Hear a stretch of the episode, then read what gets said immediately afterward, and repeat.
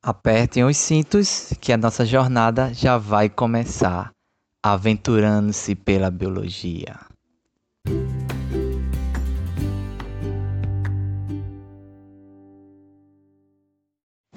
Saudações, Oloquiano! Seja bem-vindo a essa aventura em busca do conhecimento. Você está no Aventurando-se pela Biologia. Hoje, esse episódio vai tratar de um dos assuntos da genética que é bastante instigante e bastante interessante para você. Vamos falar sobre a herança de genes localizados nos cromossomos sexuais. Então, gente, esses cromossomos já vimos que são cromossomos especiais que vão estar tá ali e vão vir em pares, né? E vão determinar o gênero daquele indivíduo. E aí o que acontece? Nós temos o X e o Y no sistema XY, que é o sistema humano, certo? E aí o que acontece? Temos que observar que no cromossomo X, ele é um cromossomo onde você pode ter genes, né, que não são encontrados no cromossomo Y. Porque o cromossomo Y, ele é um pouco diferente do cromossomo X. Então, a gente diz que eles não são homólogos, eles são heterólogos. Então, muitas vezes, o cromossomo, genes que estão no cromossomo X não têm o seu alelo no cromossomo Y. Então, quando isso ocorre, esses genes ele é conhecido como gene ligado ao cromossomo sexual ou herança ligada ao sexo, certo? Porque só de respeito ao cromossomo X. E aí a gente pode até dizer que quando esse gene ele é, tem uma determinada característica, essa característica está em hemizigose nos machos. Por quê? Você só vai encontrar um gene, porque o macho ele vai ser X e Y, então você só vai ter um gene e não vai ter o seu parelho. Nas fêmeas, pelo contrário, você vai ter os dois alelos fazendo ali o genótipo. Beleza? Então vejam só. Vamos falar também de como essa característica é passada de forma hereditária. E aí a gente vai ter que ter essa percepção de que essa característica ela vai ser representada quando a gente for fazer ali um heredograma ou a gente for trabalhar uma questão de probabilidade, você vai ter que se ligar que se for uma característica ligada ao cromossomo X, no homem, ele vai só doar para as filhas, porque aí para o menino ele doa o Y, que o Y ele é determinante na questão do gênero masculino, perfeito? Então o que acontece?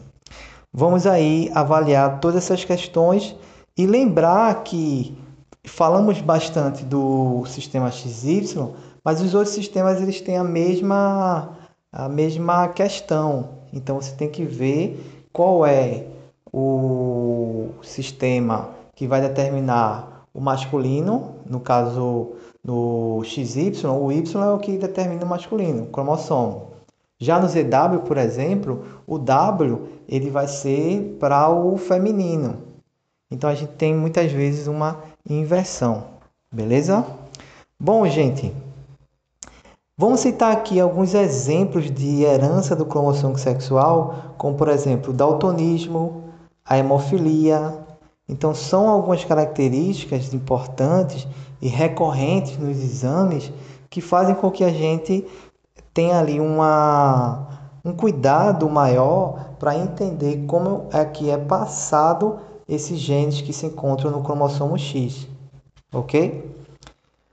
Diferente nos autossômicos. Então, nos cromossomos autossômicos, a gente fica né, naquela da, das leis de Mendel, sabendo que ocorre a segregação independente e vai vir tanto do pai como da mãe. Não é isso? Então a gente só vai ter esse cuidado quando a gente está falando de heranças que estão ali no cromossomo sexual. E para finalizar, gente, eu tenho aqui uma classificação. Uma classificação não, na verdade, é uma forma com que a gente denomina essas heranças no cromossomos sexuais que a gente fala o seguinte: se for uma herança de um gene que está no cromossomo X, a gente acabou de ver que é uma herança ligada ao sexo. Então vai, vai estar em hemizigose no homem e vai estar na sua condição normal na mulher. Ela vai ter os dois pares é, sem problemas. Agora tem características que vão ter, é, vão estar no cromossomo Y. Como a mulher não tem Y, então a gente chama isso de característica exclusiva do sexo, que no caso só vai ser encontrado no homem. Tem também uma outra forma de falar que é herança holandrica, que tem a ver com característica masculina. Então a etimologia da palavra significa característica masculina, holandrica, certo? Certo? E tem algumas características que na verdade são características provocadas por genes em cromossomos autossômicos, então não são em cromossomos sexuais, porém existe uma certa influência de alguns fatores que fazem a determinação de características de gêneros. Por exemplo, a calvície. A calvície é uma característica mais recorrente em homens, no sexo masculino, porém não tem nada a ver com cromossomo sexual. Então, o que, é que acontece? Então, é uma característica que vai ser encontrada num cromossomo autossômico, então pode ser tanto em mulher como no homem. Então pode ocorrer mulheres calvas, pode também ocorrer é, homens calvos, mas por que, que é mais recorrente nos homens? Então nessa questão aí tem uma influência hormonal, que é um fator né, que vai influenciar na questão genética.